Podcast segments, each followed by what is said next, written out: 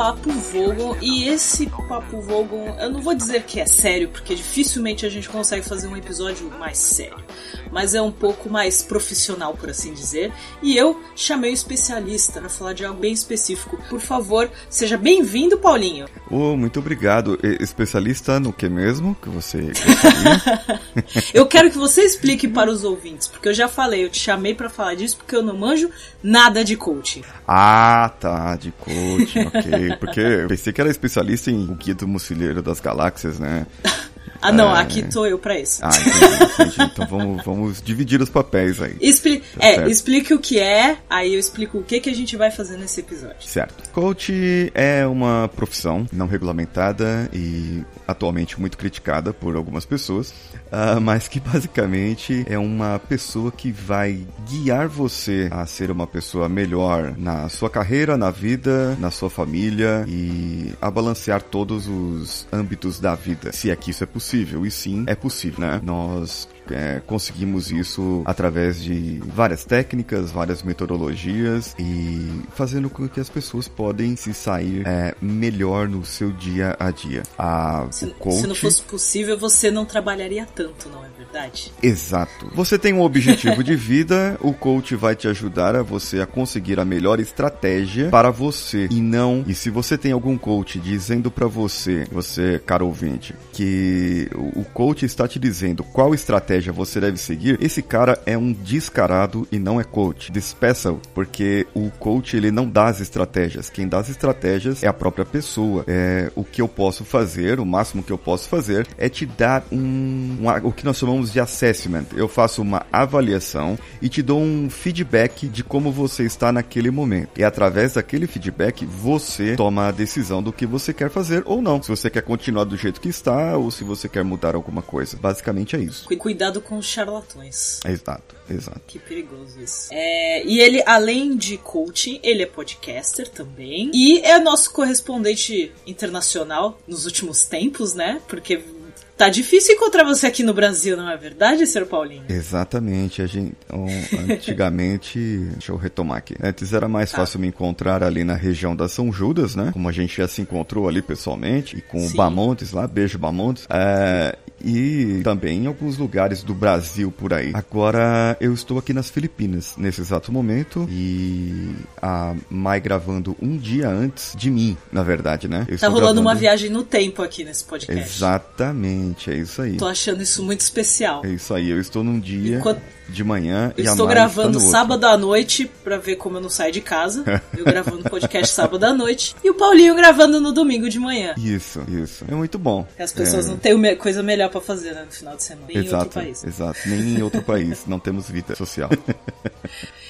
Bom, nesse episódio a gente vai. Como seria? Analisar a palavra certa? Seria isso. Poderíamos fazer é, uma, gente... uma análise dos personagens, é isso? Sim, dos personagens principais. Então a gente vai falar do Arthur, da Trillian, do Marvin, do Zayfod e do Ford nessa temática do coaching. E aí vocês aproveitam para quem quiser conhecer mais, vá lá no Coachcast, que vale muito a pena. Você ainda tá, tá rolando todo dia ainda, firme e forte? Firme e forte, todos os dias. E é agora quando eu estou aqui, quando eu estou aqui nas Filipinas, vai ter aos domingos também, que é um episódio chamado Gurocast, que o Guro é a palavra coach na linguagem filipina, né? Que então, legal! É, então existe o Gurocast, que é um podcast que eu gravo ao ar livre livre aqui. É quase praticamente sem edição. O Danilo solta ele mais livre, né? E é o retrato que eu vejo, que eu faço no dia a dia aqui conta um pouquinho da minha semana. Então é, é basicamente um, um semanário aqui do que o aconteceu e, e, se eu tô gravando no, num lugar especial, eu deixo gravar assim, é, sair as vozes do, do ambiente, das pessoas que estão ao meu redor. É bem bacana também, é um, é um pouco diferenciado. Isso aqui é dedicação ao podcast. É isso aí. Eu, eu aqui no maior esforço para poder fazer ele sair de 15 em 15 dias. E você faz todo dia, cara. Eu te admiro muito, Paulo. A gente só descansa de sábado, por enquanto. por enquanto, você vai arranjar. Você vai arranjar. Só não vou falar que você arranjou agora porque é domingo aí. Isso, exatamente. Bom, começando esse episódio mais especial que a gente tá há meses tentando gravar e não consegue. Isso. É, foi até antes da viagem que a gente tinha falado, né? De gravar. Foi antes de, do, do OPP que... fazer excursão pela Inglaterra. Isso, foi antes da sua viagem, antes da minha primeira viagem para cá. Então, faz é, alguns então. meses. Não, mas, mas a. É, verdade. Por onde você tava? Da outra vez você tava onde? Eu que acho também que a gente tava aqui. tentando combinar nos horários aleatórios, assim. Acho que era aí mesmo. Eu acho que era aqui. Isso. Viajando no tempo. Então, eu pensei em a gente começar pelos humanos, pelos únicos humanos do, do quinteto por assim dizer. Certo. Então vamos começar pelo Arthur, que é um personagem peculiar, é um personagem mais humano, por assim dizer. Por mais que muita gente tire sarro e zoe e tudo mais, mas ele é o mais humano, é o que mais demonstra ter medo, é o que mais acha que não, isso tá tudo errado, vamos parar, deixa eu voltar para minha casa e tomar meu chá e tá tudo certo. E muita gente acaba se identificando. A gente vai ficando mais velho vai se identificando mais com Arthur Dent. Então o que você pode nos falar um pouco sobre ele? Esse é o típico cara que ele tá na zona de conforto e que tá tudo bem para ele, desde que tenha chá e cerveja e o roupão, né? E o roupão dele, está tudo bem, entendeu? Arthur me representa na vida, gente. ele representa muita gente, né? né? Porque Tanto que tenha o chá e a cerveja, tá tudo lindo. Isso, isso. E se você for ver a, a face dos seres humanos, né? É, quando você é bebê, desde que tenha o colo da mamãe e o leite, está tudo bem. E depois você tem as brincadeiras e comida, e aí depois você cresce e aí você tem que ir pra escola, certo? A, a primeira quebra nossa é que eu, que eu vejo, né? Eu identifico uma das primeiras quebras da nossa zona de conforto, chamada zona de conforto, é nesse fator, quando você só brinca e come, né? E depois você precisa aprender algo e começar a ser é, socializado, é, responsabilizado e você começa a enxergar que o mundo não é mais aquilo que você tinha na sua casa. Então, a, a, nesse caso, eu costumo sempre falar que a nossa vida é uma camada de zonas de conforto, é, um, é uma cebola, né? Então, nós vamos saindo das pequenas para as maiores. E o Arthur, ele tá naquela do adulto ah, que tem a sua casa, tem o seu trabalho, mas ele descobre algo, né? Ele descobre ali que a Terra vai ser destruída. E isso é uma ruptura muito grande na zona de conforto dele. Ou ele morre, né? Com todo mundo, ou ele foge da Terra. Então, a, a maioria das pessoas, até para você ter uma ideia aí, elas só saem da zona de conforto quando algo muito grave acontece. Ou é um desemprego, ou a morte de algum parente, ou é a quase morte, tipo o camarada ter um infarte, né? E, ou um derrame cerebral cerebral, então ele acaba e, e não morre e acaba saindo daquela zona de conforto que ele tem forçadamente. Ou, por exemplo, é, separação, um divórcio. A maioria das pessoas só saem assim. E a destruição da Terra, no caso. Eu, eu acho um ótimo motivo para você sair da zona de é, conforto. É, eu acho que é o mais é perfeito. a Terra ser destruída. acho, acho assim, que... sensato. É. Ô, amigão, você não vai ter mais chá e você não vai ter mais cerveja. E nem a sua é. casinha. Por quê? Porque. E nem acabou, sua vida, morreu. talvez. Se é, você continuar aqui. Certo? Então, mude agora ou cale-se para sempre, literalmente. É, tem gente que consegue gradativamente mudar a rotina e se forçar a sair da zona de conforto. Mas a maioria das vezes é algo trágico, é algo que te força de repente, que foi o caso Exato. dele e os exemplos que você citou, né? Exato. Se você, olha o jabá, jabá absurdo. Se você contratar um Vai. coach, né, você acaba descobrindo a necessidade de qual, uh, porque nós temos várias zonas de conforto. Às vezes você está é, confortável, parado, alegre, contente, feliz e pleno no seu casamento, mas não o está no seu emprego. Porém, por não querer incomodar o seu casamento ou outras áreas da vida, você não quer é, é, se demitir do emprego ou sair ou procurar ou mudar de carreira. E vice-versa também, isso pode acontecer. Porque queira ou não queira, é, uma área vai influenciar na outra, né? Eventualmente. E aí acaba que as pessoas elas se acomodam, acabam se acomodando em todas, mesmo que elas não estejam estejam contentes, elas apenas aceitam, que é a aquelas primeiras cenas ali do caso do, do Arthur logo no começo, né? Que o amigo dele lá, o Ford, vai falar sobre a destruição da, do mundo e tudo mais. Ele tá ali, mas tipo, eh, você vai beber cerveja comigo? Tipo, eu aceito ir beber cerveja, entendeu? Não era algo que ele queria fazer naquela hora, não era algo que ele queria muito, mas ele simplesmente aceitou. Então. É, ele é... tava lá no desespero, porque começou com a, a só a casa dele ser destruída, depois passou pela terra ser destruída. E Exato. ele não queria sair de lá porque ele tava com medo de perder a casa dele. Exato, e... exato. Aí, só que ele acabou aceitando a situação toda e tal. E aquela cena maravilhosa que a gente acha muito engraçada, que eu não canso de ver, tanto no filme quanto na série de TV e quanto ler no livro. Eu leio o livro, eu dou risada sozinha na rua com a cena, com essa cena do começo. É, é, é, é muito bacana o, isso. É muito bacana isso também, Mai, desculpa. É Imagina. porque mostra para você que sempre algo pode ser pior. E que, olhando de um lado. olhando de um lado assim. Eu acho que a gente tá vivendo num Brasil que a gente sabe que tudo pode ser pior. Tudo pode ser pior. E ele preocupado com a sua casa, sendo que o mundo estava a ser destruído. E aí você pode parar para pensar: peraí, será que eu tô pensando muito no meu umbiguinho, no que eu penso, no que eu acredito, nas, digamos, vou cutucar aqui o pessoal agora, é, é na tá, minha tá ideologia. É, eu tô, eu tô tá aqui acreditando muito na minha ideologia política ou no meu time de futebol ou nisso ou naquilo e tô esquecendo de ver que no mundo há muito mais coisas a se ver e que eu preciso realmente não tomar cuidado com as outras pessoas, mas tomar um cuidado para as outras pessoas. E aí é, eu acho que é esse ponto aí, essa a maior lição desse começo desse dessa série, filme, livro, né? Caraca, que genial. A gente podia acabar aqui já o podcast. Abraço, ficou, muito, ficou muito lição de moral, assim.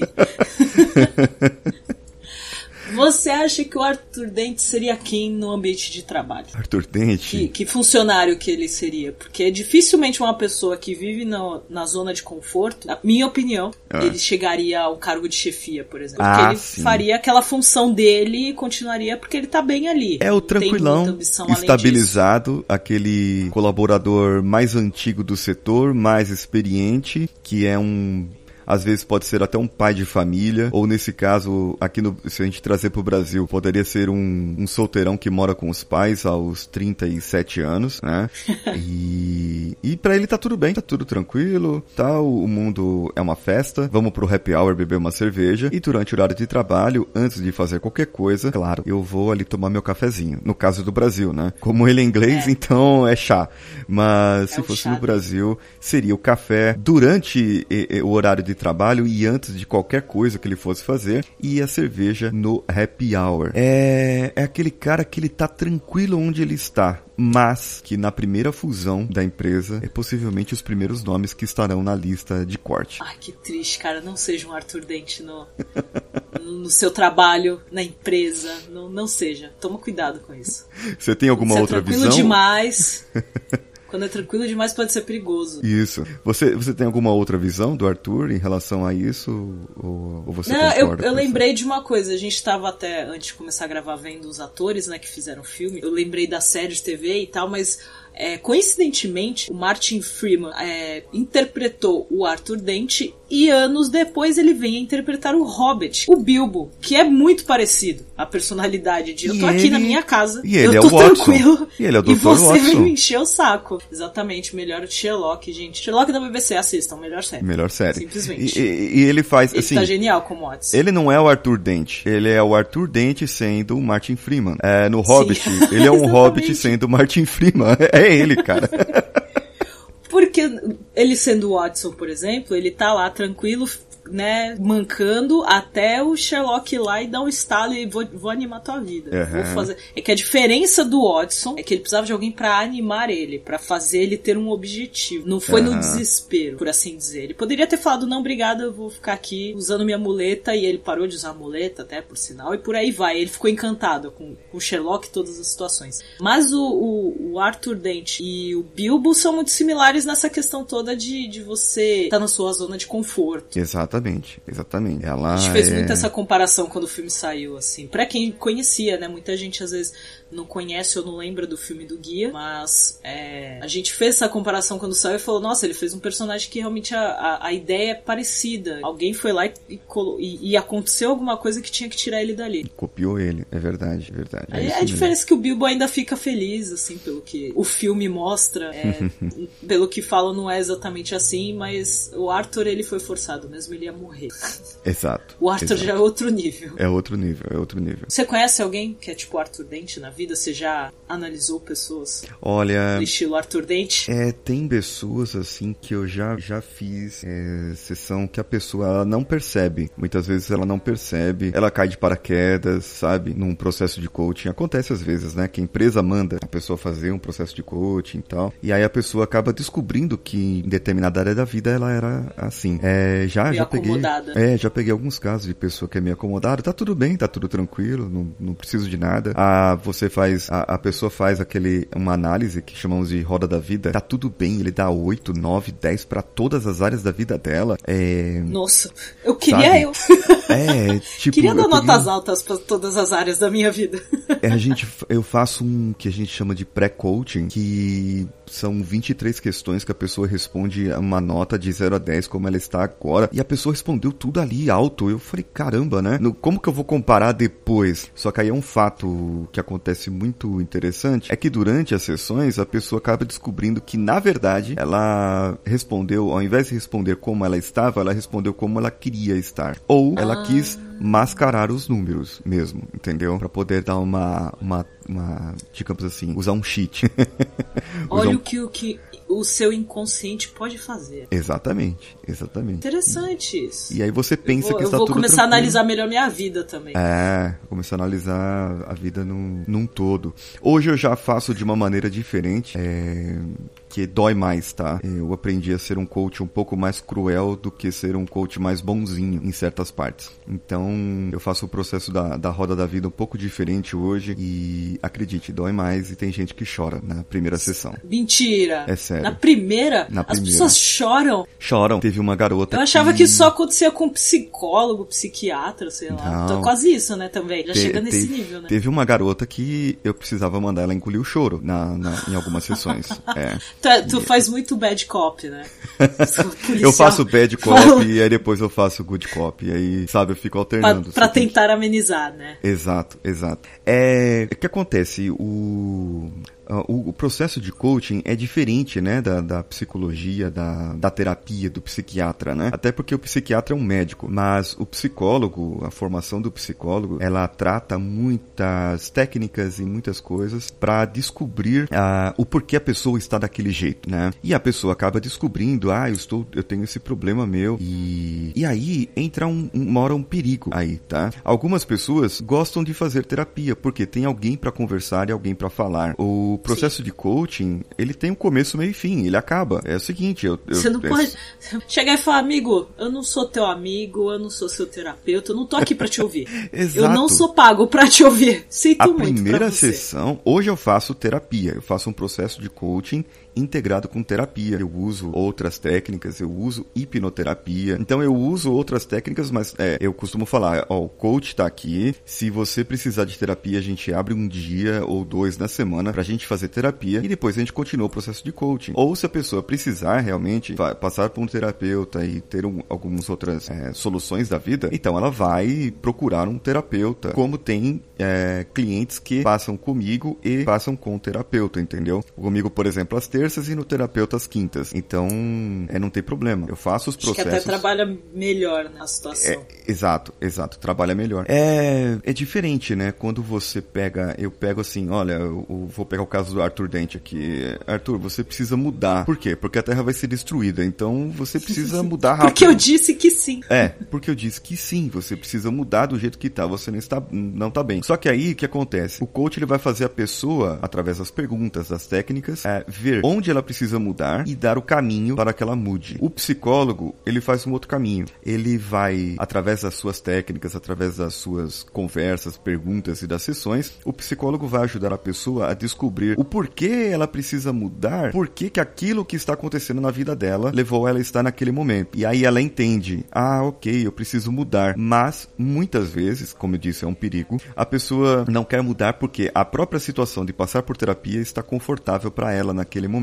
E eu encerrar uma terapia é como se eu encerrasse um ciclo e aí eu mudei né? E aí eu cresci. Ou não. Então a pessoa tem medo, na verdade, é do desconhecido. É o que vem depois, né? A gente nunca uhum. sabe o que vem depois. Bom, agora continuando nos humanos, que são os mais complicados, vamos para a maravilhosa trilha Azul Sim. de Chanel. Aquela linda. Sim. Ela é um estilo mais. A personagem, né? Ela é o estilo mais aventureira. Ela, logo que conhece o Arthur, ela já, ela já dá a ideia deles irem para Madagascar. Ela tinha acabado de conhecer ele, conheceu numa festa, Isso. fez várias perguntas. Ela é realmente uma pessoa muito interessante, muito extrovertida. Não é à toa que ela sai da Terra antes e nem sabe o que aconteceu com a Terra porque ela resolveu viajar. O cara chega e fala: Vamos, você quer conhecer minha nave? Vou, vou conhecer. Gente, não faz isso. Perigoso, tá? É perigoso. Se você for uma pessoa aventureira, não sai entrando no, no veículo das pessoas que você não conhece. Entendeu? Isso, é, é. É meio perigoso isso. isso mas a gente vê ela vida, como uma né? pessoa. É, então.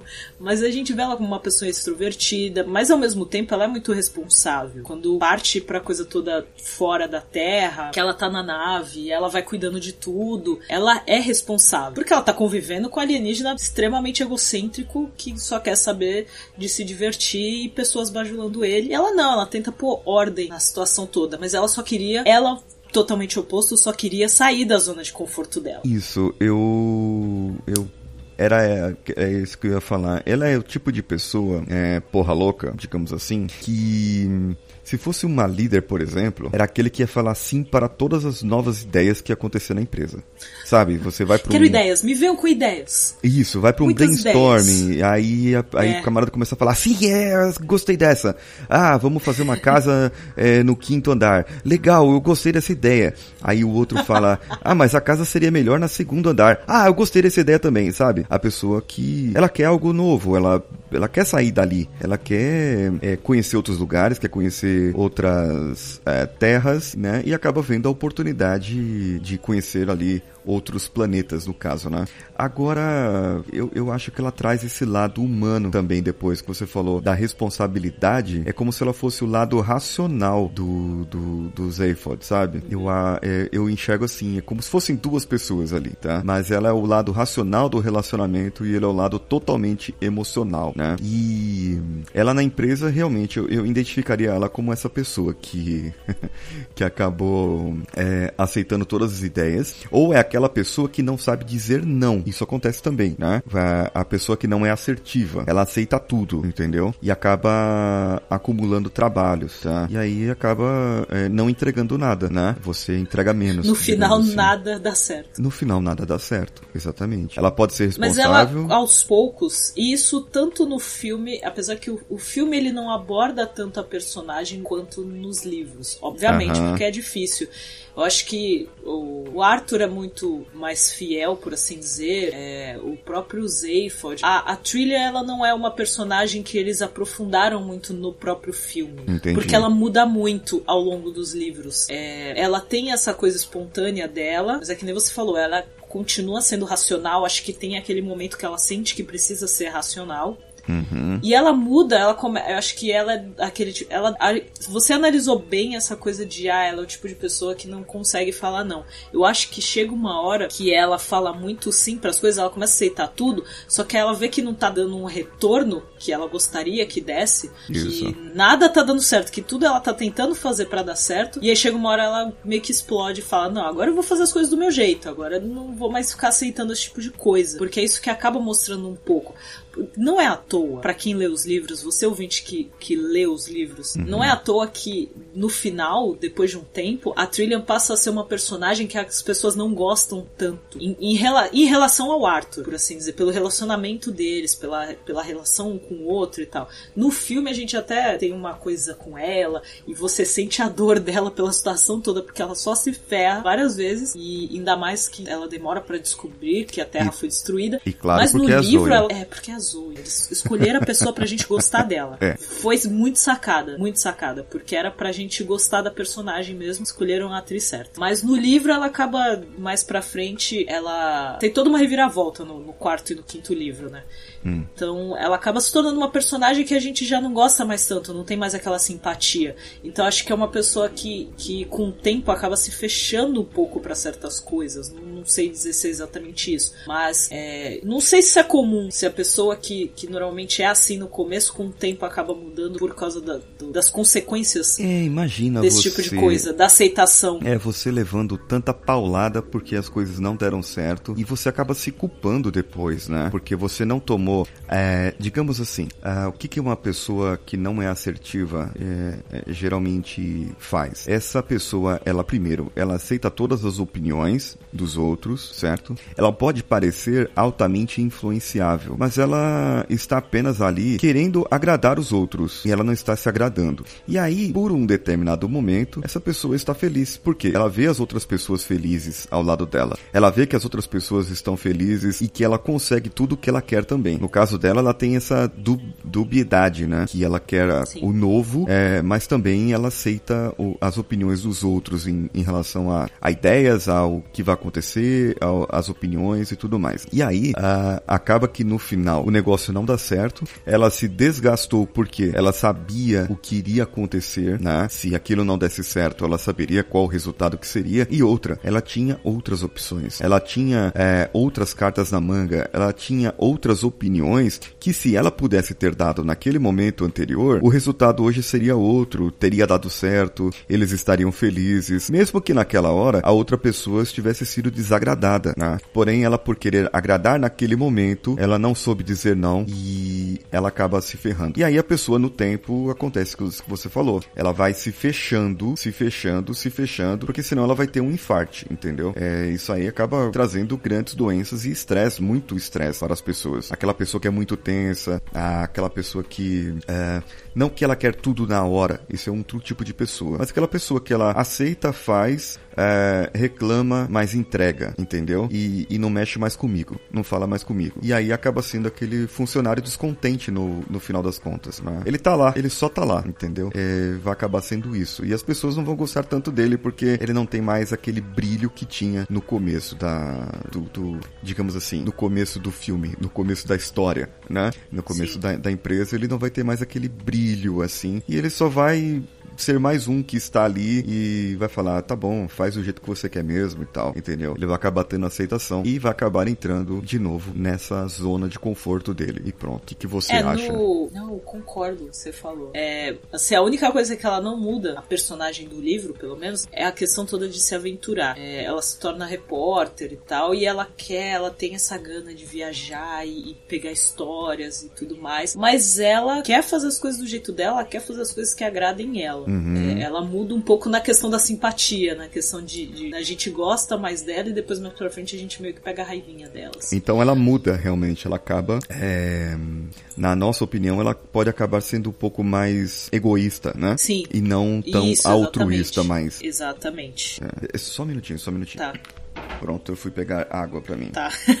É, e como seria ela no, no, trabalho, por assim dizer, que nem a gente fez a análise do Arthur Dente, como, que, que tipo de funcionário ela seria? Olha, é, eu acho que é essa, essa que eu, que eu falei mesmo, que ela seria uma pessoa que ela tá sempre ali querendo, aceitando novas ideias, aceitando novos momentos, aceitando novos trabalhos, né? E aí corre-se o risco de, por gostar de, de diferença, por gostar da, da novidade, por ter essa adrenalina, essa emoção aí do desafio, é aquela pessoa que gosta do desafio, sabe? Ela vai aceitar tudo que vier, né? Ah, vamos implantar uma nova metodologia. Ah, eu tô dentro. Ah, vamos fazer isso. Eu tô dentro, entendeu? Ela queria participar de todos os de todas as a força-tarefa que a empresa tiver, né, para fazer alguma novidade. Só que com o sério risco de, primeiro, ela não se impor ou não colocar as coisas que ela quer, né, naquele momento, aceitando a opinião e as ideias de todo mundo. E aí, com o tempo, ela vendo que as coisas não deram certo dessa atitude, aí ela muda e acaba sendo aquela pessoa que ninguém chama mais para as forças-tarefas, porque ela só quer dar a opinião dela e só ela quer falar, né? Pode ser isso também. O que você aconselha para uma pessoa assim, com esse tipo de atitude?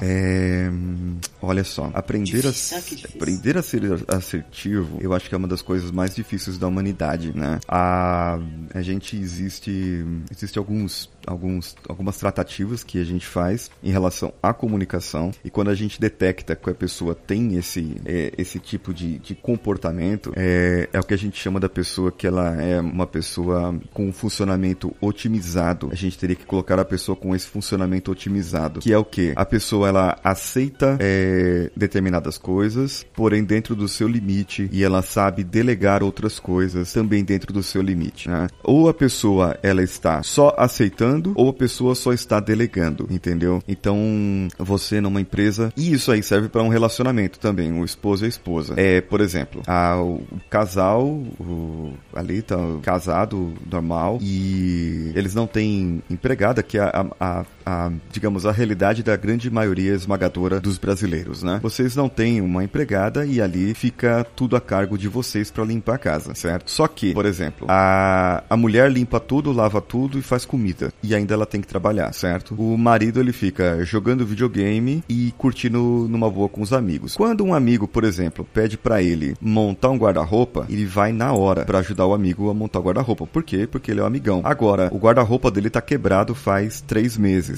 entendeu? Então, é, é, eles estão não estão funcionando é, legal. Então, eu precisaria fazer um equilíbrio. E nas empresas é a mesma coisa. Muitas vezes o camarada ele cuida muito de outros setores ou da vida de outras pessoas e não funciona de uma maneira muito boa com o seu setor, não está integrado com o seu setor. A, a pessoa acaba aceitando, dizendo sim para coisa errada, né? Ou dizendo não para coisa errada. E nesse caso, eu preciso fazer um trabalho realmente de comunicação. A pessoa precisa entender é, o que é comunicação primeiro, que é falar, ser ouvido e principalmente ser entendido. E depois, ou antes, ouvir e entender o que a outra pessoa precisa ou quer. Mas qual outra pessoa? Aquela que está do seu lado, né? Aquela que está mais próxima de você e não o outro lado do outro setor que porventura pode oferecer alguma coisa, mas não naquele momento. É, digamos que a, esses tipos de pessoa eles têm a tendência de cuidar mais é, da sua, é, como que eu posso dizer? Eles têm a tendência mais de cuidar do, do próximo do que a si mesmo no primeiro uhum. momento,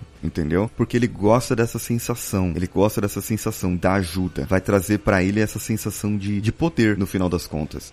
Eu posso ajudar, né? Agora, aqui na minha casa, aqui no meu setor, aqui no onde eu tô, no ambiente que eu estou aqui, eu não vou poder ajudar tanto. Ou seja, ele não enxerga aquele, aquela necessidade ali. É, o trabalho é realmente nesse caso, você fazer um trabalho para enxergar as necessidades dentro do, de onde você está, naquele ambiente que você está, primeiro, certo? E depois você pode fazer um trabalho para os outros. Eu acho que você equilibraria melhor a sua vida dessa maneira, se trabalhasse assim. O que, que você acha? Você deu um, um exemplo eu pensei em várias pessoas. Esse exemplo que você deu da casa, uhum. da mãe, não sei o que, de ajudar o amigo. Nossa, pode ser qualquer pessoa, porque é bem assim. Tem muita gente assim. Tem, tem muita gente assim. É bizarro isso. Tem muita gente assim. Infelizmente tem. E. Espero que quem esteja ouvindo preste atenção nisso. Comece a se auto. Esse é um episódio para as pessoas se avaliarem. Olha que bonito. Olha que bonito. também é cultura. É, dá para fazer uma, uma, um assessment só com esses personagens. Qual Douglas personagem... Adams é genial, só com... o Douglas Adams fez a gente fazer isso. Isso, isso, exatamente. Pra ver como esse homem era genial. Muito bom. Você, bom, e já que você citou o Zayford, que querendo ou não, a, muita das muitas das atitudes da Trillian foi, foram consequências da convivência dela com o Zayford, vamos analisá-lo também um dos, um dos personagens mais controversos e ao mesmo tempo tão querido e que a gente sempre tira sarro e compara tudo com os políticos maravilhosos que a gente tem no nosso país. E eu percebi que lá fora também comparam o Zayford com os políticos, não é só a gente. Então, é, Douglas Adams sobre escrever bem esse, esse personagem. O Zayford que é o cara que só quer se divertir, só quer saber do ego dele, só quer... Ele mesmo fala que se tiver alguma coisa mais importante que o ego dele, ele fala que é para matar, entendeu? Uhum. Que é pra fuzilar. Então é, é um personagem muito peculiar, mas a gente gosta dele, a gente se diverte, só que é aquele tipo de pessoa que para conviver é extremamente insuportável. Ninguém Exato. quer conviver com um cara daquele. Então que, que tipo de pessoa seria essa? É, é o Cici, né? Aquela pessoa que se sente. o Cici! Adorei! É. é a pessoa que se sente o bom, que se acha, sabe? É, até porque, assim, ele, ele ao mesmo tempo, ele, ele, digamos que ela é uma pessoa que ela é, vale mais a opinião dela, inclusive sobre ela, do que a opinião dos outros, certo? Porque Verdade. uma Inclusive pessoa que sobre ela. exato inclusive porque ele foi eleito sete vezes o, o- a criatura racional mais mal vestida de todo o universo certo não é isso Certo.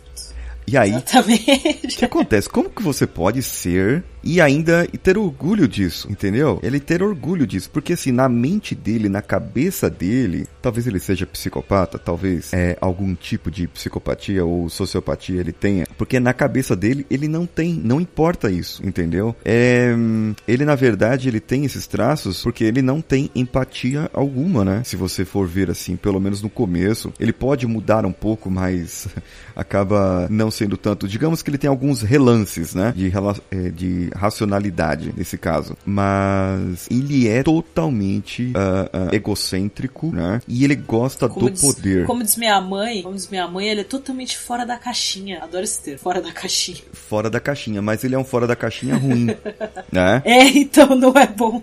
não é bom, porque é, hoje, por exemplo, no mundo do, da publicidade, é, do jornalismo e hoje em todos os lugares, você precisa pensar fora da caixa, que é pensar diferente do que as outras pessoas pensam. Só que o Zephod é doido de pedra, né? É, ele, digamos assim, é, primeiro ele tem duas cabeças, certo? Sim. Então, aí já mostra que cada ca- é, é legal isso, ver isso, porque cada cabeça dele tem uma personalidade diferente. E aí traz a pensar em nós, né? Muitas vezes nós suprimimos aquele que é o mais loucão nosso, e aí quando você toma umas, né? Você deixa ele aparecer, certo? Quem nunca, não é verdade? Quem nunca? Quem nunca? É, você acaba é, deixando. Eu, eu sempre digo assim que é, três coisas demonstram o seu verdadeiro ser. Né? Primeiro é a bebida, segundo é o dinheiro e o terceiro é o poder. Que pode ser gerado por dinheiro ou não, tá? O dinheiro, no caso, vai ajudar a trazer poder, mas não necessariamente você terá poder se você tiver dinheiro, né? Agora, Faz o poder, sentido. o poder também, basta o camarada, eh, você pega aquele camarada que ele tá ali na linha de produção ou no escritório, é um camarada como qualquer outro ali. E aí ele foi promovido e ele vai ser acometido de uma doença que se chama chefose aguda, né? Um termo que é, é muito usado nas, nas empresas de vendas. Camarada ele acomete dessa chefose aguda e ele acha que é o Chefose. chefose aguda, é Adorei. ele é o cara que se acha o, bam bam bam porque agora ele é o chefe, entendeu? Sabe mais que todo mundo. É, e Que ninguém acha que é melhor que todo mundo. Exatamente. Esse é, o, esse é o Zephod no ambiente de trabalho. É o cara que se acha melhor do que todo mundo. E a opinião dos outros não importa, né? É o típico chefe que faz troca de ideia. Você já viu isso aí? Troca de ideia? Troca de ideia. É muito, te- muito A bom pessoa- esse termo. Você entra com a sua ideia e sai com a ideia do chefe, entendeu? Como... Você Ele troca fala, de ideia. Vou te mostrar uma coisa melhor. Exato. Algo melhor. Exato. E ele. Mas a- a- o- eu acho que o Zephod também pode ser aquele tipo de chefe que a pessoa dá ideia e aí ele fala a ideia como se fosse dele. E isso, isso que eu ia falar. que é a melhor falar. pessoa. Esse é o melhor chefe. melhor chefe, como não? Exatamente. Maravilhosos. Exatamente. Quando não, ganha um bônus em cima daquela ideia, que era a sua. Pi- é, E, e Só vai fica sendo piorando a dele. situação. Exatamente, exatamente. E isso tá cheio por aí, né? Tá cheio por aí, infelizmente. infelizmente. É o que mais tem, certeza. O, o no- na, na história ele é engraçado, mas a gente sabe que uma pessoa com uma personagem daquela, com uma personalidade né, daquele jeito assim e, e atitudes, ninguém quer. Por mais que mesmo sem a, a segunda cabeça, né, que tem momentos que ele fica sem a segunda cabeça, Aham. ele fica, entre aspas, um pouco mais controlado sem ela. Mesmo assim, ele continua insuportável. Então é aquele tipo de pessoa que você não quer conviver. É, é o, é o cara que ninguém quer por perto, normalmente. Que ele acha que ele acha que é engraçadão, que de começo você acha ele engraçadão, você acha ele legal e divertido, mas depois você cansa dele. Isso. Se você tiver um amigo assim, conta pra gente. Se você conhecer uma pessoa dessa na sua vida, conta pra gente, Exato. que eu acho difícil alguém ainda ter um amigo desses. Que seja amigo ainda, né? Que é, que seja amigo. Se você conhece alguém, né? Conhecido, colega de trabalho. Mas amigo eu acho difícil. Ah, fraturar tem que gostar muito. É, engraçado que é isso, né? Tem, tem, eu tenho um amigos, amiga, que se tipo, você esquecer o aniversário dela é, é morte, entendeu? Você esquecer o aniversário dela é morte. É, é, eu tenho uma amiga que, é, que, que é a mesma desse aniversário. É, não sei se ela tá me ouvindo agora, mas... Ah não, ela Nunca ouve se o, sabe. ela ouve o podcast, mas ela pode vir a ouvir, né? Vai que Também. chega nela. Vai que chega. Mas ela é o seguinte, ela é o tipo de pessoa extremamente mal-humorada de manhã. E uma vez eu esqueci uma apostila na casa dela, nós fomos na sexta à noite direto da faculdade pra casa dela. E aí comemos uma pizza tal, eu fui embora e esqueci minha apostila. Eu tinha aula no sábado de manhã, que é do meu curso de engenharia, e ela fazia administração na época e eles não tinham aula no sábado de manhã. Eu liguei pra ela, né? Sábado de manhã, as aulas começam às 8. Eu liguei pra ela por volta das 7. É, lógico que ela bateu o telefone na minha cara, né? Que E- amor de pessoa. É, ela nem me atendeu, nem quis saber é, do que eu estava falando. Foi a mãe dela que me atendeu é, e que pegou a, a apostila que eu precisava lá na casa dela, né? Mas é tipo assim, Olha, em defesa dela, É. defesa ela, se, que eu não conheço a pessoa, mas um beijo pra você. É muito sacanagem você ligar às 7 da manhã num sábado quando a pessoa não precisa acordar cedo. exato, exato. Acho eu sei disso. Eu sei muito disso. injusto. É muito injusto. Mas ela é o tipo de pessoa que ela desliga na sua cara se ela estiver com sono ou se ela estiver bravas. E nós somos amigos até hoje, entendeu? É, que bom, né? É, ela tá solteira, divorciou, não sei porquê. Mas. Aí eu me pergunto por quê? Uma pessoa tão agradável está solteira, na é verdade? É, um beijo, Ângela. Não, lógico que não é esse o nome dela. A gente deixa, sim, né, nas entrelinhas, a gente não precisa citar nomes. Isso. Mas se ela estiver ouvindo, ela sabe que é com ela. Ela sabe, ela saberá e vai me ligar. e vai reclamar e vai te xingar, E provavelmente. vai, com certeza. Depois com vai desligar na sua cara, só pelo prazer de desligar na sua cara. certeza. Isso, isso. Bom, ainda nos alienígenas, vamos falar um pouco do Ford. O Ford, nesse meio, nessa bagunça toda, ele acaba sendo um pouco neutro. Mas, sim, ele é o cara simpático, ele é o cara que se dá bem com todo mundo, ele é o cara divertido, ele, ele é o cara que realmente quer fazer amizade com todo mundo porque ele começa a história dele tentando conversar com um carro. Uhum. Né? Ele tá descobrindo quem são as espécies na Terra. Ele, ainda tá, tá descobrindo toda a situação. Então, ele vai na- na primeira coisa que parece ser um ser inteligente, né? Tá se movendo, tá ali, ele vai tentar cumprimentar. Então, realmente, ele é super agradável e eu acho que ele não chega nem no patamar de quero agradar todo mundo. Ele é realmente agradável, né? Ele gosta de, de chegar no ambiente e ser legal, porque ele é legal e ele gosta de todo mundo assim mesmo. É, e ele é do tipo que, que abraça as ideias até certo ponto e ele dá a, a cara a tapa, ele vai fazer as coisas, ele tem coragem, ele tenta te influenciar a fazer, não é à toa que ele foi lá e conversou com o Arthur, a pessoa que realmente não saía da zona de conforto, ele conseguiu tirar e, e de um jeito torto dele, mas salvou. Então ele parece estabanado, ele parece todo desengonçado, mas as coisas que ele faz de certo modo acaba dando certo. Isso. É, eu, eu, eu vejo ele assim na, nas empresas é, como Ele é a realmente. pessoa que chega na empresa de manhã, entendeu? Eu olho pra uma pessoa dessa, chega dando bom dia já, e você tá puto, porque você teve que acordar cedo, e você, Isso. né, você fala bom dia por quê? A Ângela, a Ângela pessoa tá lá, dessa. né? De mal com a vida. E, e a Ângela chega- responde pra ele bom dia por quê? É. Você chega, bom dia, tudo bem? E aí? É, exatamente. E tal. Parece que você passou a noite toda ali, é, né? Deu a, a Se sua divertindo. primeira vez, se divertindo e tal. E, e- e, sei lá, né? A pessoa acorda. Como as pessoas dizem, o pessoal lá no grupo do Telegram, do, do Coachcast, ah, o nosso amigo Gustavo Guimarães, lá do Podcastinadores, ó, jabá gratuito aí pra, pra eles, é uma série de filmes, filmes, é um podcast de séries e filmes de TV. Ele sempre fala que me imagina sendo essa pessoa que acorda de manhã e abre a janela pra dar bom dia, sabe? Sim, É. canta com o vizinho, Isso. dá bom dia pro passarinho. Ai, Exato. que insuportável. É, é insuportável ver pessoas muito felizes, né? Insuportável. Eu não gosto de gente muito feliz, cara.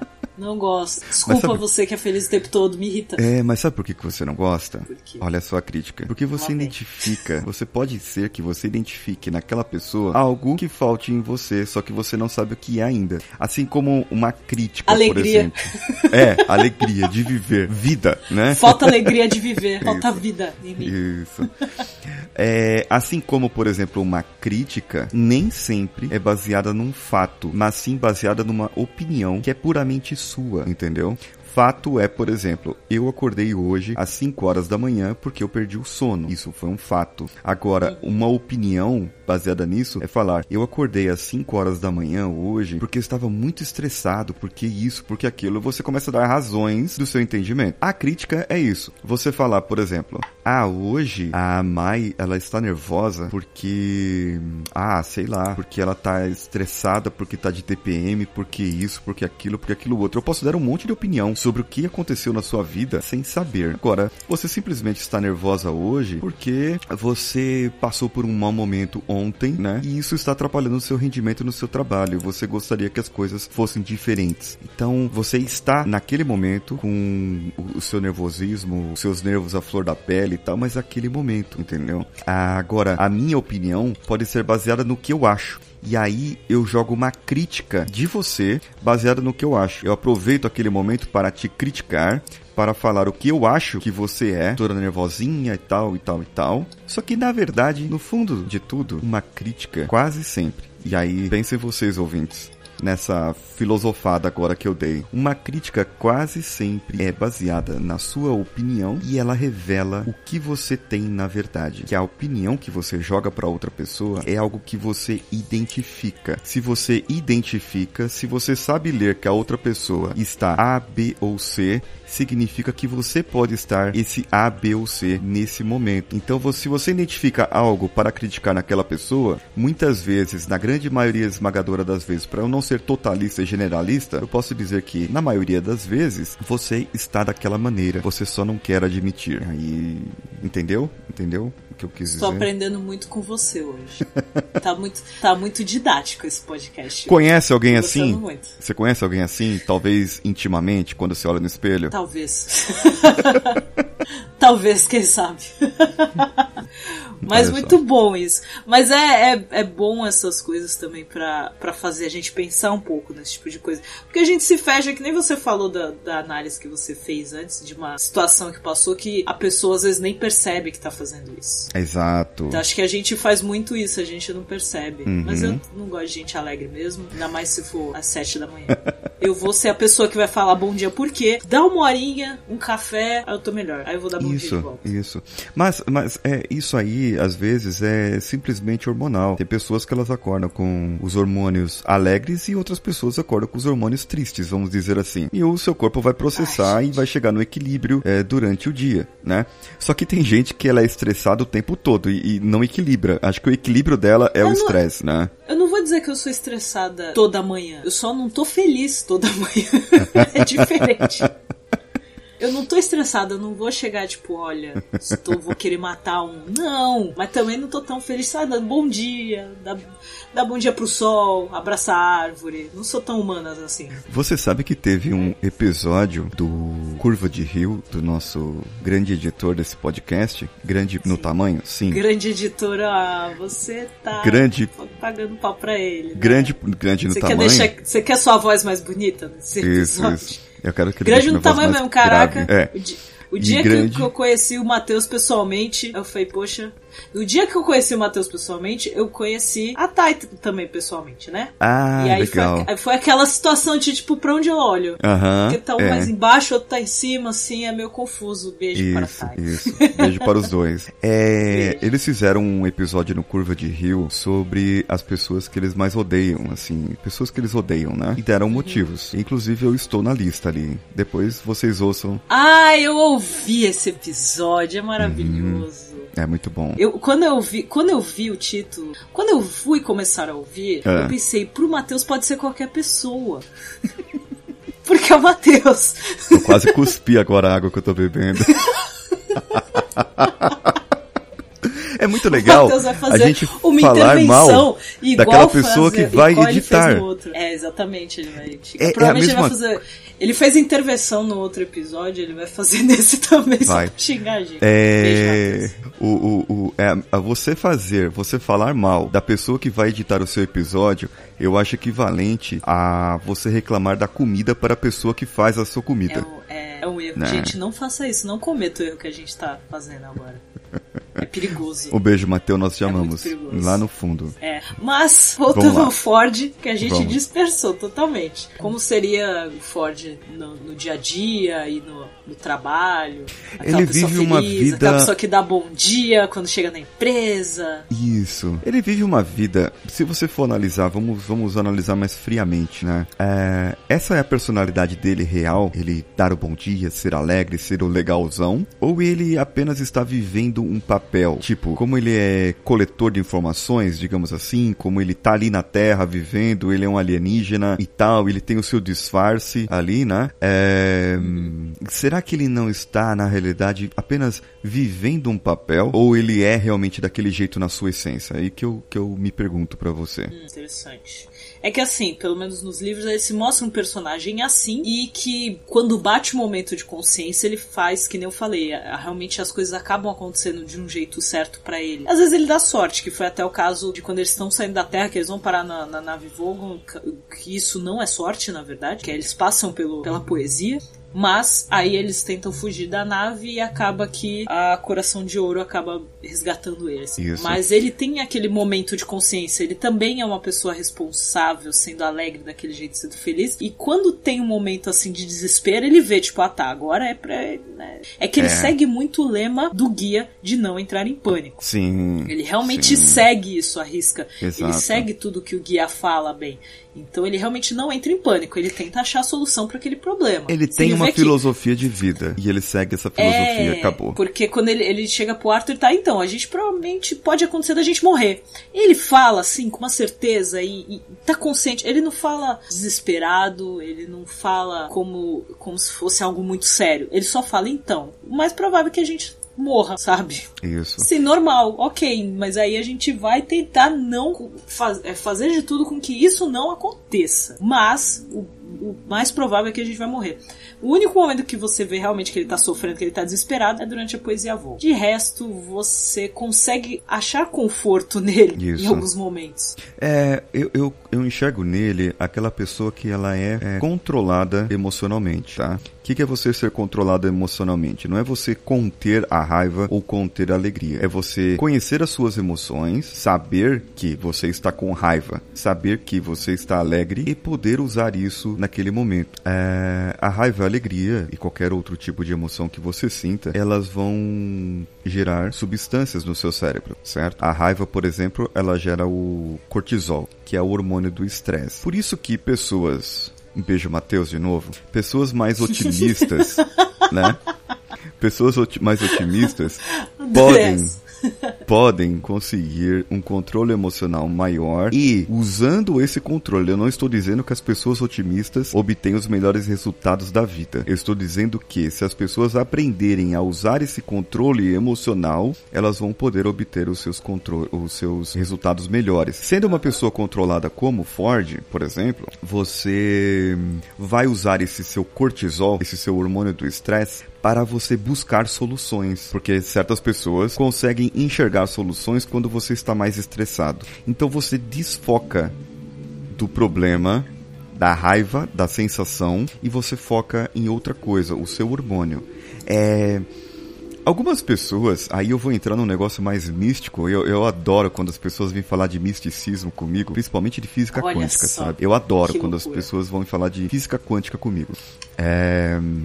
Mas, assim, é, isso aí, para mim, eu entendo como se fosse uma energia que você tem dentro de si, tá? Não tem nada a ver com física quântica, com chi, com chakra, nada, nada, nada. Mas é hormônio, puramente substância, e você foca aquela sensação de raiva, de nervosismo, de estresse que você tem naquele momento para que você possa solucionar ou resolver um outro problema da sua vida. Por exemplo, você tá com raiva, já viu aquele, aquela, aquele ditado? É, você tá com raiva, tá estressado, vai pescar? É comum, né? É, é todo mundo fala isso isso. Isso. Muito como, e é chato pensar, chega uma hora você perde a paciência. Eu acho Exato. que pescar vai deixar Ao a pessoa mais invés, estressada. ao invés de pescar, por que, que você não vai correr? Por que, que você não vai lutar boxe? Por que, que você não vai é, chutar alguma coisa? Por que, que você não coloca a foto daquela pessoa que você está com raiva num saco de areia e vai lá dar pancada e esgotar? Nesse melhor, nessa hora, a melhor coisa pra você fazer é esgotar a sua raiva. Por exemplo, você focar na corrida é ótimo, porque você tem o cortisol. O cortisol vai fazer você ter mais energia, que é,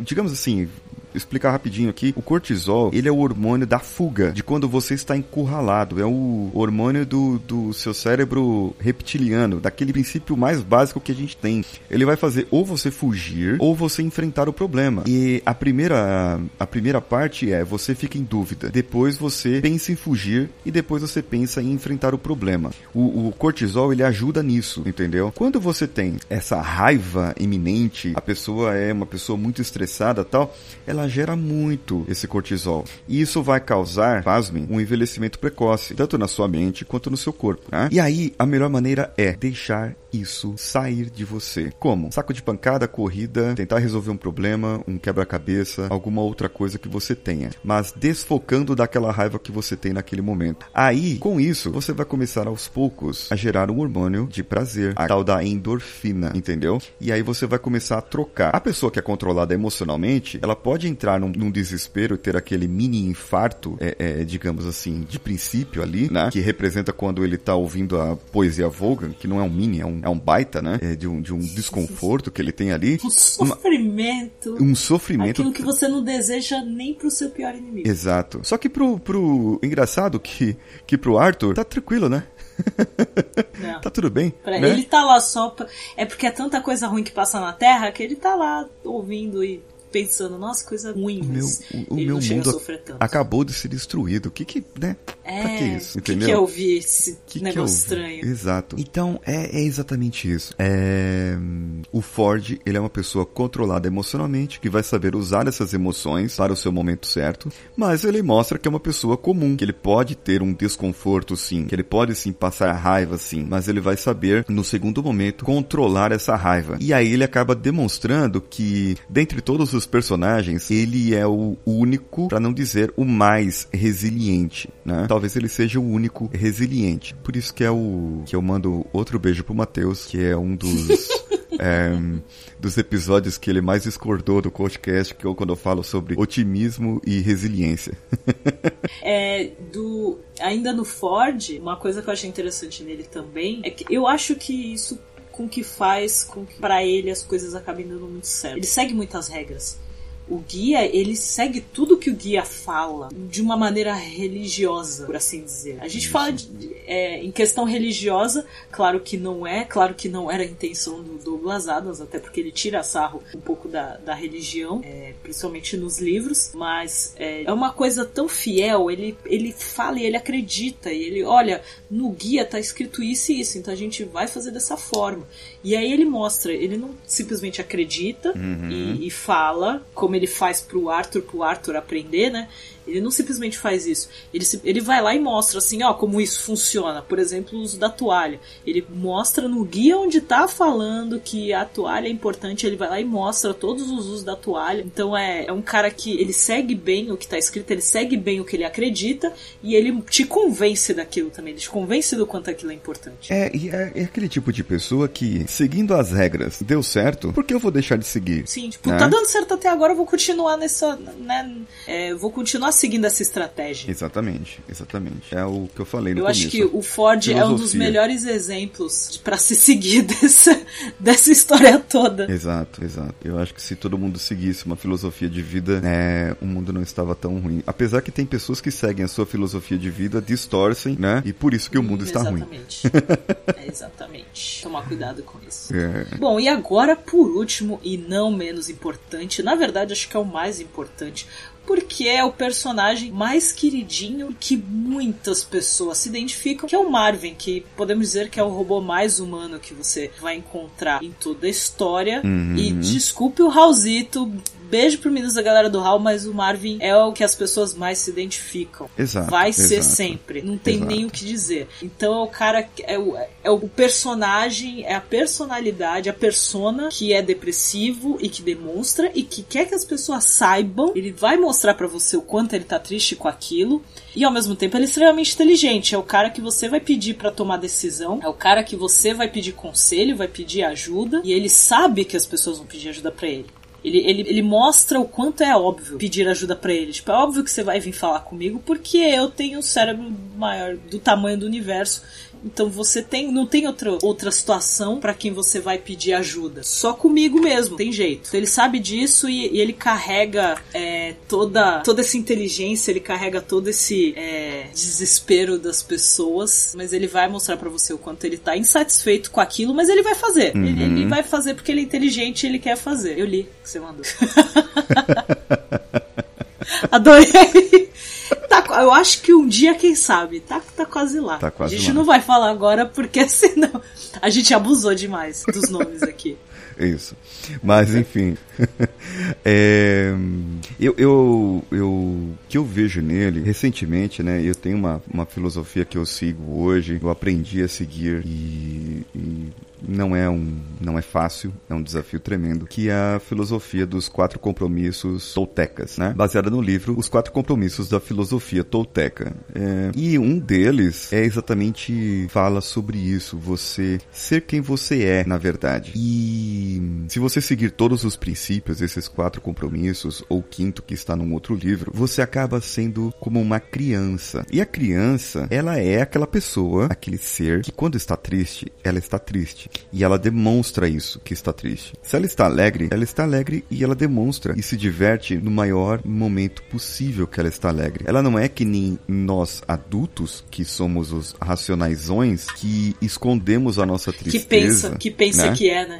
Exato, que pensa que é. Que no caso, por exemplo, a, a Trillian que nós falamos, né? Ela muitas vezes é uma pessoa que cede às opiniões das outras pessoas por, por querer fazer o bem, por querer alegrar e tal, mas acaba se arrependendo daquilo, né? Ela representa realmente aquele adulto que, que esconde a sua opinião, a sua sensação, aquele desconforto que passa naquele momento e, e- e, sabe, quer fazer, quer que todo mundo esteja alegre com ele, né? É, ou, por exemplo, você na sua empresa que aceita que algumas coisas vão acontecer e não demonstra. Porém, o, o- Marvin aqui, ele representa aquele colaborador que diz o que ele sente na hora, na lata, certo? E ele deixa bem claro, bem claro pra você que ele não está contente e que se não der certo, a culpa não é dele, é sua, entendeu? Agora, Sim. se você quiser um conselho, alguma coisa, pode chegar em mim, que eu serei o seu amigo, né? Eu serei a pessoa que, que vai te aconselhar.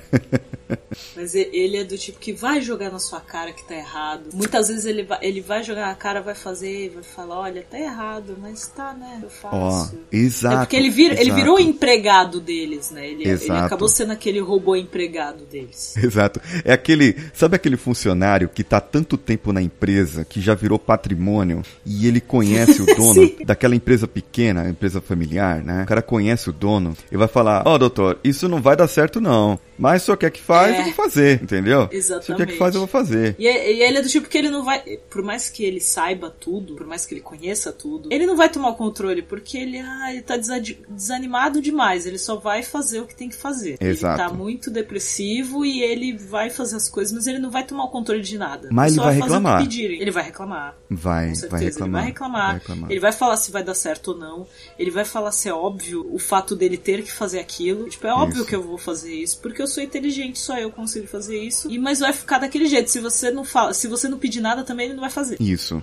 Ele só faz o que pediu, né? Basicamente, É é, o- porque ele tá sempre muito triste pra fazer qualquer coisa. Isso, ele não é o cara que, digamos assim, seja proativo, que é o cara que identifica o problema e, e corre atrás pra solucionar. Ele até sabe Não, ele que mostra, vai ele acontecer. até, te, ele até te identifica o problema. Mas Isso. ele vai falar como se você tivesse que adivinhar. Tipo, olha, isso aqui tá errado. Isso aqui não tá, não vai dar muito certo não. Só queria te falar. Joguei a bomba aqui pra você. Isso, Ó, não isso. vai dar muito certo, eu acho que tá errado e tal. Até, a pessoa, a- até o momento que a pessoa acertar e ele falar o quanto é óbvio aquilo. Isso, isso. Ah, o cara vai falar assim, ó, as flores das montanhas, elas brilham quando o sol nasce, né? E aí você fica pensando, o que, que Tipo será que ele isso. quer dizer com isso, né? É. tipo, claro que brilha, porque o sol nasceu, caramba, né? Mas o que, que você quer dizer com isso? Falou, não, não, não é nada, eu só tô tirando uma dica aqui, né? Eu só tô te Só- dando uma só joguei dica. no ar. Só joguei no ar. Ou Joguei que no ar. nem, sabe? O seguinte, hein? É o... Vamos dizer assim que você está namorando é, ou que você é casado, né? Você tem a sua vida conjugal e tal. E de repente alguém, um conhecido, um parente, alguém e tal, acabou passando por uma situação de divórcio, né? E aí vai entrar no assunto seu, aquilo ali. E você vai acabar falando, falar, não, tal e, e tal, um foi culpado, o outro foi culpado e tal e tal e tal. E aí nesse momento você aponta os problemas que você tem com aquela pessoa, né? Digamos assim, é, fica a dica, entendeu? Nós também temos um problema. Nós também temos e poderia acabar num divórcio, poderia acabar numa separação. Nós estamos vivendo até agora. Porém, fique esperto, né? Põe o seu burrinho na sombra, porque isso pode acontecer com você também. Então, tipo, a pessoa dá uma dica, né? Fala, "Ah, é, porque talvez ele possa ter um comportamento assim, assim, assado, né? Querendo dizer o comportamento dessa outra pessoa. E na empresa, ah, isso acontece. Esse é o camarada que eu falei, aquele funcionário mais experiente do setor ou da empresa, que ganhou a plaquinha de 18 anos de empresa, né? É, é quase um patrimônio realmente da empresa. É, é o camarada que entrou E primeiro eles emprego. não vão tirar lá, por mais que o cara que, que. Por mais que ele seja o cara Isso. que vai fazer aquilo sempre, mas é o cara que eles sabem, que sabe tudo ali, não tem ninguém que sabe mais que ele, então eles precisam dele lá. Exato, exato. E às vezes, esse saber tudo, inclusive, não está num manual, entendeu? Não está num procedimento. exatamente. não está num documento, está na cabeça desse sujeito, né? Que é o cérebro. Desse camarada. Eu já conheci inúmeras empresas, inúmeras. É, na, na minha função, eu acabo trabalhando muito com esse tipo de pessoa. Um camarada que ele é o mais antigão, o mais experiente, que é o que conhece a máquina de cabo a rabo. E, e às vezes eu entro ali e eu sou visto como a pessoa que vai extrair todas as informações para ele ser mandado embora depois, né? Só que eu. Nossa. Exato. Que triste isso. É triste. Que, que destino horrível que essas pessoas têm. É, Gente, tome não. cuidado com os coaches quando aparecerem na sua empresa. É, mas não, mas Vai é, que isso- você é mandado embora depois. Vai que você é mandado embora. Mas isso não. É, o que acontece assim, as pessoas têm essa visão, mas na verdade não é isso que acontece, né? A, a pessoa, ela tá ali, ela precisa. é, porque assim, ela acabou se acomodando, digamos assim. Se o Marvin fosse um humano, ele seria aquele humano acomodadão, que só faz o que pedem e olha lá ainda, né? Eu já conheci gente, aí acontece mais em funcionalismo público, tá? É. Pessoal que tá pouco se lixando pro trabalho, pro procedimento que é pra ser feito. Ele tá ali vendo o vídeo no YouTube e acabou, entendeu? Ah, sim, verdade. Você quer fazer? Quero. Então vai, faz, né? Mas não é que ele não sabe fazer, ele sabe, ele sabe resolver. Mas tem aqueles que é, vamos dizer, o perfil do Marvin é o camarada que ele sabe, vai lá, faz, tipo, em meia hora ele resolve o problema. E às vezes ele até procrastina. Vai te ofender depois porque Isso. ia falar que era óbvio demais. Ou então ele vai falar, porque você tá me mandando fazer algo que é tão banal, tão óbvio. Isso, que você fácil. poderia fazer, ou qualquer outro, né? Tipo assim, Exatamente. quer mais ofensa do que eu falar assim pra você? Fala, cara, isso aí qualquer um faz, até você. É, exatamente. Mas eu vou, eu vou, eu vou falar isso pro Matheus ouvir pra poder me pra poder lembrar. É. Porque provavelmente vou sou eu que vou ter que procurar. Pra colocar a parte que ele fala. É, a cena que ele fala. Eu tenho o universo. Eu tenho cérebro do tamanho do universo, eu tenho que pegar dois. é, os- na hora que ele tem que resgatar, né? Eu tenho que pegar dois mochileiros lá e não sei o que. A hora Ah, que ele vai é. resgatar o É. Arthur e o Ford.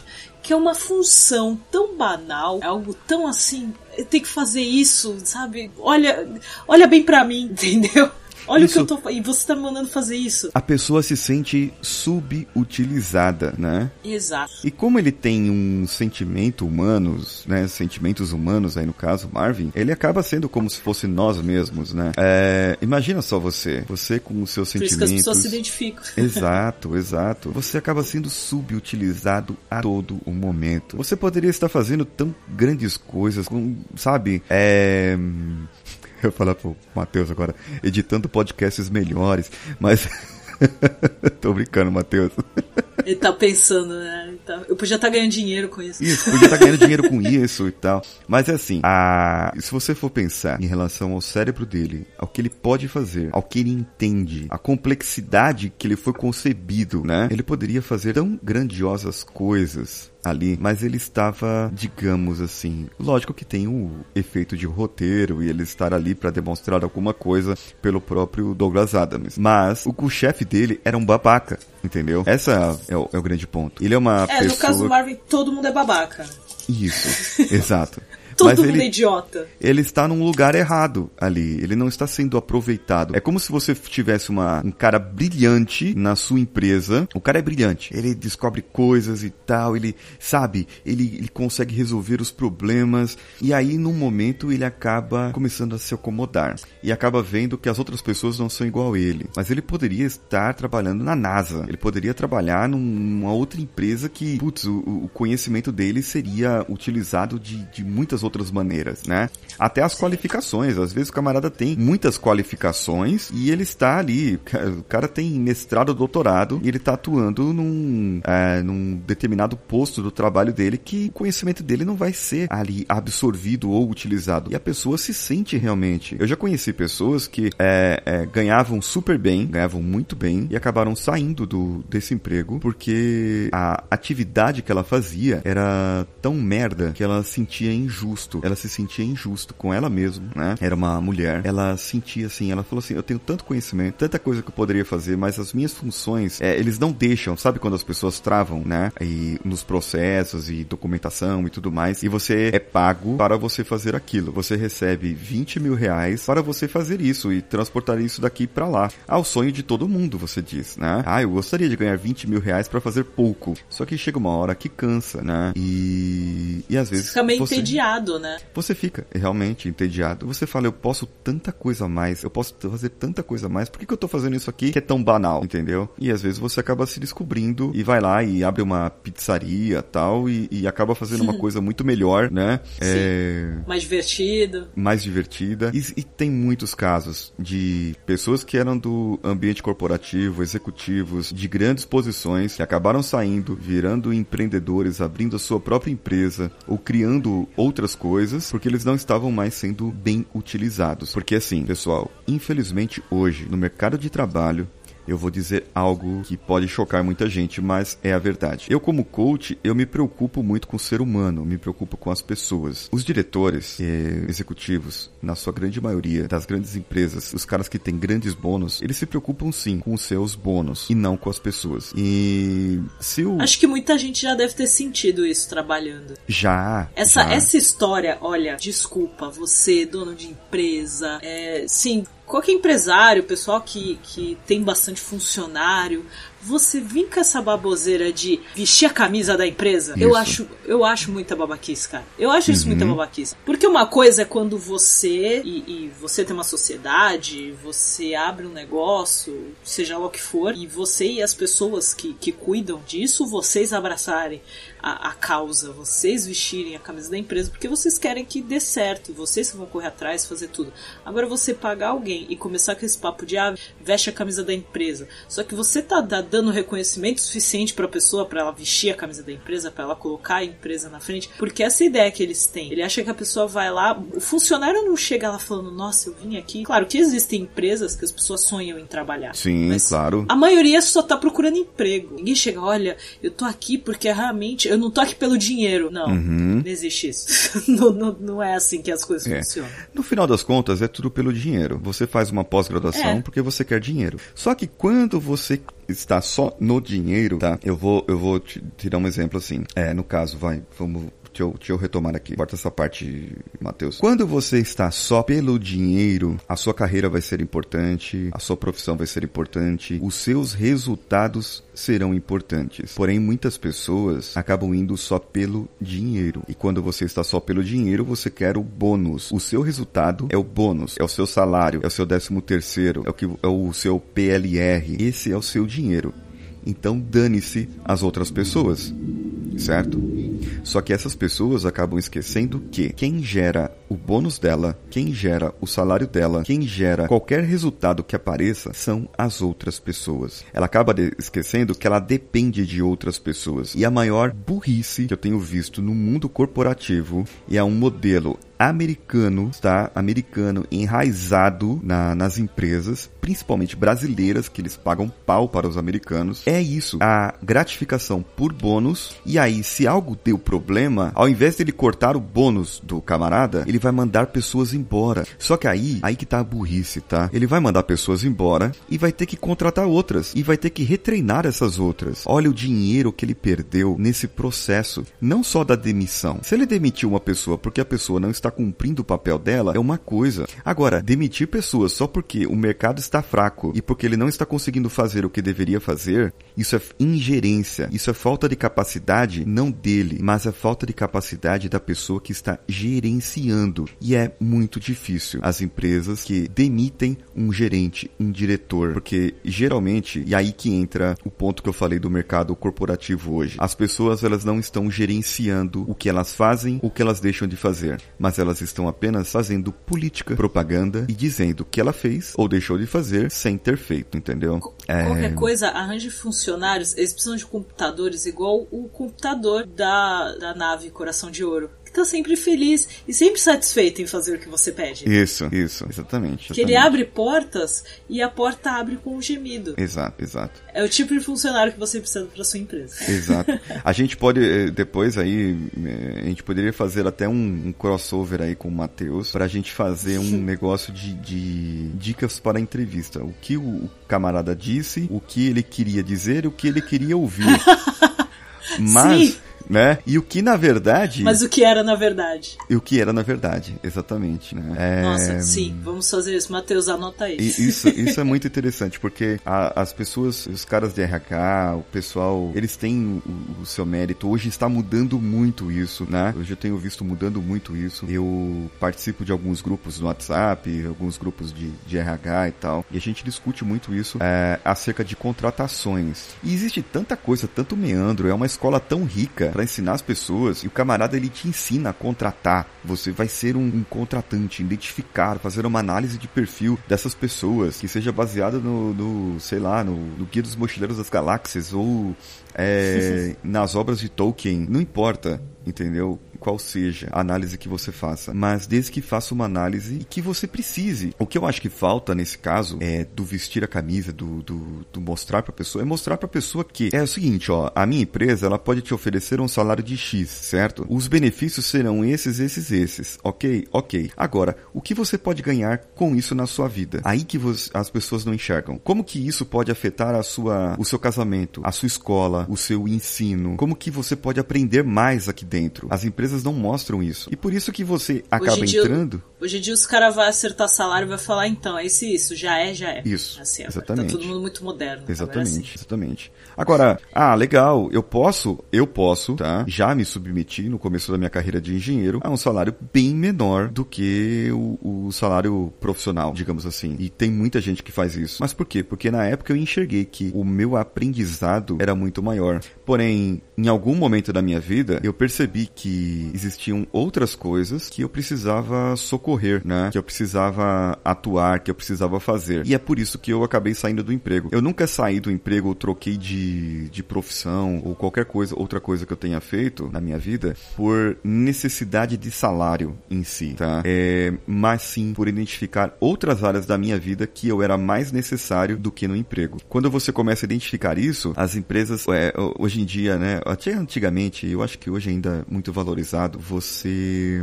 Quantos anos você está naquela empresa? E, e muitas vezes, quando você vai, geralmente empresa pequena, né? Menor, você chega é, contratado lá e ou vai para uma entrevista e o entrevistador ele te dá exemplo de pessoas que estão ali é, há 10 anos, há 8 anos, há 15 anos. Ou essa empresa nunca atrasou o salário. Nossa, como se isso fosse uma coisa excelente. Ela não fez mais do que a obrigação dela, né? É nunca. que eu ia falar. Atrasar salários. É tipo, nossa, minha mãe, minha mãe é, me deu comida todos os dias. Desde que eu sou criança. Tipo, porra, ela é minha mãe, ela tem que fazer Exato, isso, é a obrigação dela, tá exato. ligado? É, é o óbvio de uma empresa. A empresa. Ai, nossa, não, mas eles pagam em dia. Mas eles têm que pagar em dia. O errado é se Exato. começar a atrasar, não é.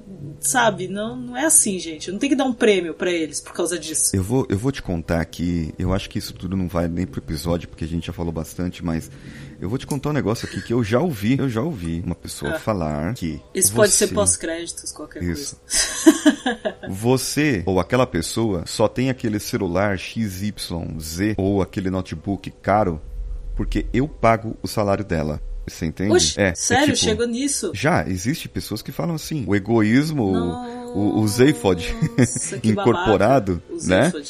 Fala assim, o "Pô, egocentrismo. egocentrismo, totalmente, e inveja ainda, né? Mas vai falar assim, ah, você só tem isso porque eu pago o seu salário. Peraí, você paga meu salário? Porque eu trabalho e eu produzo resultados e eu trago é, eu um pago produto seu salário. Eu tô trabalhando, é o mínimo que você vai fazer por mim, é, É. pagar meu salário. Você combinou de pagar dois mil pra mim e eu tô pagando meu celular iPhone em, em 10 vezes sem juros? Problema meu, entendeu? Mas eu tô te entregando. um- Exatamente. eu tô te entregando um resultado do que você quer. Eu estou fazendo, seja lá qual for a minha tarefa aqui, né? Então, é, é, muitas vezes as pessoas têm a visão distorcida. O egocentrismo chega nesse ponto, viu? Muitas vezes chega nesse ponto aí. Camarada pensar que você tá só fazendo ali, você tá, você tá recebendo um salário, como se você não estivesse trabalhando, entendeu? Como se você não estivesse fazendo mais nada. Ou como se você vivesse para a empresa, né? É Aí, assustador essas coisas. é, aí a gente vai entrar em perfil de, de liderança e um monte de coisa, mas aí é, é muito papo, é, é muita coisa, e seria, hoje talvez seria como uma já poesia. do assunto. Seria como uma poesia Vogan. Bom, eu acho que, pra terminar, eu só quero dizer que o Marvin, na É. sociedade, seria aquela pessoa que você chega assim, meu, ontem eu tava fazendo seja lá o que for, e aí eu bati meu pé, agora tá meio dolorido. Aí ele, não, mas ontem eu quebrei o meu pé. E eu não consegui no médico ainda, eu mal consigo andar. Ele sempre vai te mostrar algo pior. Ele sempre É. vai ser o pior na situação. Não Exato. seja essa pessoa. É, ele pode ser. ser, ele pode É ser aquela tipo pessoa, pessoa. também que tem o primo mais legal que, que você? Pode. Sempre Pode. vai ter alguém mais importante. É, você fala, Eu acabei eu... de ver o tu... eu- Ah, diga. Eu acabei de ver um tweet falando do cara que passou num concurso da NASA, que o projeto dele vai pro espaço. Aí retweetaram falando assim, um minuto de silêncio para o primo dessa pessoa. Que aí vai ser o primo que a mãe vai falar, o seu primo prestou lá aquele concurso É, e agora tá lá trabalhando pra NASA. isso, isso. Tá bem sucedido. Não, o pior vai ser o primo chato desse cara que um amigo vai falar na, no- na rodinha. Ah, eu eu passei na seleção da empresa X aqui. Vou falar o nome de uma empresa grande aqui no, no Brasil, vai, que está no Brasil. Ah, eu passei na seleção da Google aqui e tal, que é muito difícil, que isso, que aquilo, aquilo outro. Ah, eu tenho um primo meu que passou na NASA, né? Tipo, No- é, nossa. Sabe? Esse é o Marvin, né? Ele sempre vai ter um que vai. Não, se- não seja, não seja essa pessoa. E pode Por ser até verdade, só que vai soar como uma mentira, né? Que o cara vai falar um negócio tão fantástico, né? É. Que, que, assim, eu já trabalhei com tá pessoas contando assim. história. Eu já trabalhei Nossa, com pessoas assustador. assim, tipo, ah, eu, eu vou pular de paraquedas esse final de semana, tô tão nervoso. Ih, meu primo pulou, quando ele pulou, o paraquedas deles não abriu, e aí ele usou o Nossa, reserva, o obrigada. reserva não abriu, e aí ele pulou só com a jaqueta, rapaz. Ele tá lá no hospital em coma ainda, mas tá, tá tudo bem, tá, tá vivo, né? Tipo, Tá bem, tá. Isso. Aham, Tá só em coma. tá só em Obrigado coma. por isso. Agora estou Isso. super animada para pular de paraquedas. Exato, exato. Esse é o Marvin, né? É. Bom, bom, esse foi o episódio. Eu agradeço muito Paulinho por ter aceitado o convite. A gente finalmente conseguiu fazer esse episódio, que eu já tava querendo fazer essa análise e, e rendeu bastante papo só pegando cinco principais é, personagens. Quem sabe um dia a gente estende um pouco, vê outros personagens que o pessoal gosta bastante. E se você se identificou com toda essa análise que a gente fez, manda feedback pra gente. Fala o que você achou, fala se Isso. você se identificou com um dos personagens. Se você acha que faltou alguma coisa da nossa análise, se você acha que tem algo a mais em cada personalidade, dos personagens, também mande feedback, fala pra gente. E fale o personagem que, gente, que você gostaria que a gente analisasse do mundo do guia. Seria bem divertido. Eu acho que a gente pode fazer numa próxima sobre hum. Dirk Gently. Ah, com certeza. Só que a série, porque os livros também não são muito conhecidos, e os livros, eles não têm personagens fixos. Mas a série de TV Dirk Gently dá pra gente fazer numa próxima. Acho com que vai certeza, ser legal. Com certeza, exatamente. E, então, o pessoal já sabe como faz, só mandar e-mail para contato arroba obrigado pelos peixes.com. Qualquer coisa, comentários no blog, que a gente vai pôr esse post todo lindo, maravilhoso. E também pode mandar mensagens no nosso Twitter, que é o arroba OBG pelos peixes. E Paulinho, hora do seu jabá. Muito bem, pessoal. Se vocês querem saber sobre outras análises, eventualmente, eventualmente assim, de segunda a sexta, por acaso, né? É, à meia-noite e um, você terá um episódio de cinco, um pouco menos até 15 minutos, ou às vezes pode chegar aí se eu tiver algum participante até uma meia hora no episódio diário, né? Mas o pessoal gosta mais, o meu formato é um monólogo, algumas reflexões que eu faço do dia a dia, conto um pouco da minha história aqui nas Filipinas, nos projetos que eu, que eu faço por aqui e conto um pouco da minha experiência, não só como coach, mas como engenheiro, como consultor e trago um pouco de técnicas para você fazer algumas reflexões do seu dia a dia. Os resultados que eu tive favoráveis é, recentemente foi um ouvinte falar que, que fez um treinamento de coaching por minha causa, por minha culpa, no caso, né? É, que legal. Foi inspirado em mim. Teve já um outro que, que também já mandou o um e-mail falando isso. A gente se comunica bastante. Então é, é bem interessante você ver isso, o resultado dessas pessoas. E você que ouve falar mal de coaching, ouve falar mal de coaching, vá lá saber o que é primeiro, né? Antes de falar mal. Eu sou sempre assim. Antes de falar mal de algo, a não ser física quântica, que as pessoas mistificam ela. É, você precisa saber o que é justamente por causa disso que eu falo mal dessas pessoas. Esses dias uma pessoa veio falar para mim Deixa eu abrir um parênteses, deixa eu desabafar, por favor. Sim, desabafa. Veio falar pra mim, Fica falar, não. Esse é seu momento agora. Esse é meu momento. É como na física quântica. Eu, ah, como assim na física quântica? É, e... na física quântica você tem uma vibração e essa vibração passa de uma pessoa para outra e, e, você se conecta com aquela pessoa e tal, e a energia, não sei das contas. Eu falei, é, que física quântica você está falando? Não, da física quântica de, de não sei, de 1900. Eu falei, não. Ó, é o seguinte, eu não sou doutorado em física, eu não tenho mestrado em física, eu sou engenheiro engenheiro, tenho outros tipos, outras pós-graduações, mas física eu não conheço. E eu só sei que física quântica é algo tão intrigante e tão difícil que quando o físico descobre o que é física quântica, o que ele pode fazer com física quântica, e quando ele entende física quântica, ele descobre que não entende nada. Aí a pessoa assim, falou, como assim? No fim, ele descobre que não entende nada. Exato, no fim ele entende que ele precisa de mais, ele precisa de, de entender. E aí eu falei, física é física. É para descobrir, a física quântica foi feita para que mostre para você o que a física normal não mostra, mas ela tem alguns parâmetros. Não é porque ela é física quântica e tem esse nome bonitinho do quântico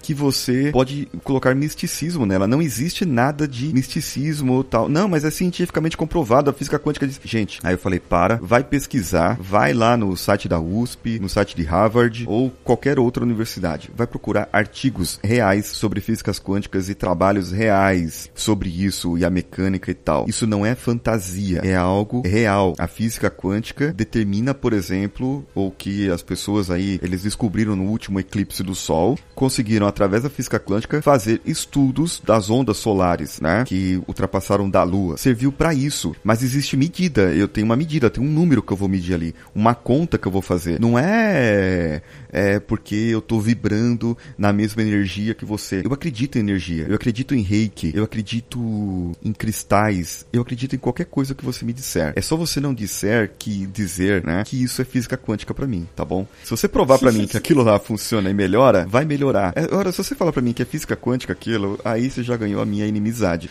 E, é, ó, é, Lembrando, que... gente, nada de falar sobre física quântica com o Paulinho. Isso, a não ser que você seja um Regra. físico. Isso, a não ser que você seja um físico. Aí você você entende mesmo. É, é. Ou não, ou, ou não. você sabe que não entende, né? Entendeu? Ou você sabe que não sabe. Exato, exatamente. É, eu, o que eu, eu, costumo falar, que vai ofender muita pessoa agora, é como se eu falasse sobre religião, mas não é isso. É tipo, física quântica mística é quase igual horóscopo, entendeu? Pode ser física que exista, pode ser que tenha uma correlação, mas o nome tá errado. tá? É a isso. gente fez um episódio sobre, sobre signos no começo do podcast, é bem legal. Eu lembro, eu ouvi isso aí. é bom legal esse episódio, eu gosto. Eu lembro. Rolou eu uma lembro. leitura de uma pastral ao vivo. Isso, ao isso. vivaço. É engraçado como essas coisas podem dar certo, podem coincidir ou tal, não sei, não sei dizer, né? Mas existem muitos mistérios da nossa vida que nós não conhecemos. É... Essa é a graça da vida. Essa é a graça da vida. E aí eles dão a desculpa da física quântica ser a resposta para esses mistérios. Não é. Física quântica. Tá? Não é. Eu vou ficar com isso na cabeça agora. Toda vez que eu ouvir física quântica, eu vou dar risada. Toda vez que você ouvir um camarada. Eu, eu- eu ouvi Come- começar a querer gente. filosofar sobre isso. Olha o que acaba acontecendo com o mundo do coaching. E a gente acaba sofrendo com isso. Eu ouvi esses dias um camarada lançando um curso de coach quântico. Tá, Tá? zoando. Sério. É tipo. Coach quântico? Como assim? Isso é trava-língua, já começa por aí. É, é, coach, Coach quântico. quântico. É, o trava-línguas, realmente. Coach quântico. Eu falei, Coaching pra que quântico. isso? E aí o cara começou a colocar. Ele, ele mistura um monte de metodologias, certo? Faz uma salada de frutas de metodologias e acaba jogando pra esse lado místico, né? É, é assim, é, acho que isso nem vai pro episódio, mas deixa eu, deixa eu só terminar meu jabá aqui. Aí o Matheus começa Tá a partir daqui, tá? É, você pode me ouvir diariamente, como eu disse, no coachcast.com.br ou procurando no seu agregador o Coachcast Brasil. E vai ter episódios especiais vindo por aí, algumas entrevistas em formato de sessão coaching. Já existem algumas que eu fiz com a Jujuba, com o Luciano Pires do Café Brasil, eu fiz com o Pablo Sarmento lá do Terra Zero, com um apresentador do Troco Disco, podcast Troco Disco, o Henrique Machado. E vai ter mais, vai ter mais aí. Eu não vou dar spoiler, mas a Bia Kunze, que é a radialista lá da CBN de Curitiba, aceitou, tá? E tem outros radialistas aí que estão vindo por aí também. Vai ser bem legal. Esse ano vai ter mais algumas entrevistas aí. Você pode me ouvir lá e, e saber mais desse mundo do coaching, dessas coisas que a gente faz para que as outras pessoas sejam melhores. Eu, como você já sabe, sou Paulinho Siqueira. Um abraço e vamos junto. Até mais e obrigado pelos peixes.